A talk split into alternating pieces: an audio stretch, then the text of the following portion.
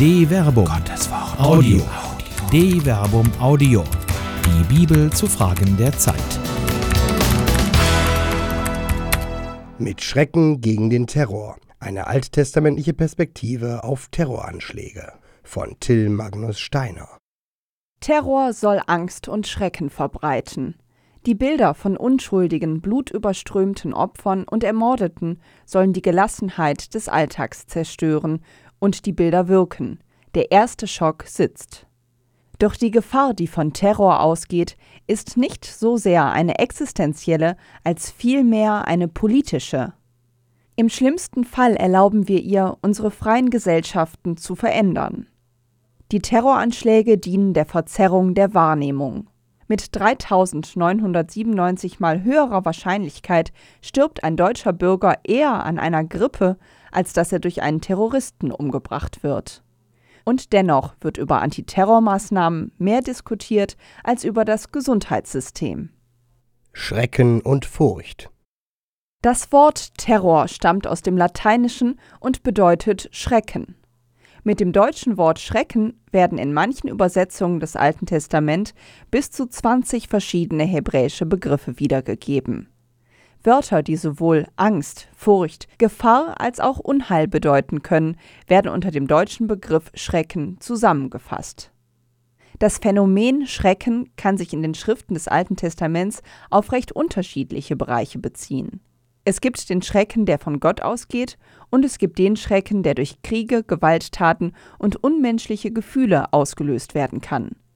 Im Buch Jesaja findet sich eine wichtige Relativierung bzw. Einordnung dieses Phänomens. Was es das Volk fürchtet, sollt ihr nicht fürchten. Wovor es erschrickt, davor sollt ihr euch nicht erschrecken. Den Herrn der Herrscher sollt ihr heilig halten. Vor ihm sollt ihr euch fürchten vor ihm sollt ihr erschrecken. Jesaja Kapitel 8, Vers 12 bis 13. Furcht und Schrecken gebührt nur Gott. Sich vor ihm zu fürchten und sich vor ihm zu erschrecken, bedeutet ihn als heilig zu verehren.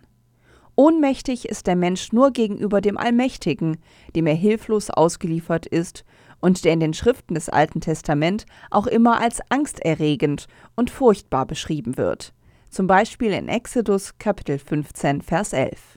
Wenn der Mensch sich vor Gott erschreckt, ist dies ein im Staunen anerkanntes, schlechthiniges Abhängigkeitsgefühl. Die dazugehörige Gottesfurcht ist das sich aus dem Gottesschrecken ergebene richtige Handeln und die rechte Lebensführung im Angesicht Gottes. Zum Beispiel in Sprichwörter Kapitel 14, Vers 2. Leben ein Leben in Angst und Schrecken aufgrund von Terror würde nur den Zielen der Terroristen in die Hände spielen. Gemäß dem Alten Testament geht wahrer Schrecken nur von Gott aus, und nur Gottesfurcht ermöglicht ein glückliches und gesegnetes Leben. Selig jeder, der den Herrn fürchtet, der auf seinen Wegen geht. Psalm 128, Vers 1. Nur gegenüber dem Allmächtigen ist man ohnmächtig. Der Terror ist nicht allgegenwärtig, auch wenn die Anschläge diesen Eindruck vermitteln wollen.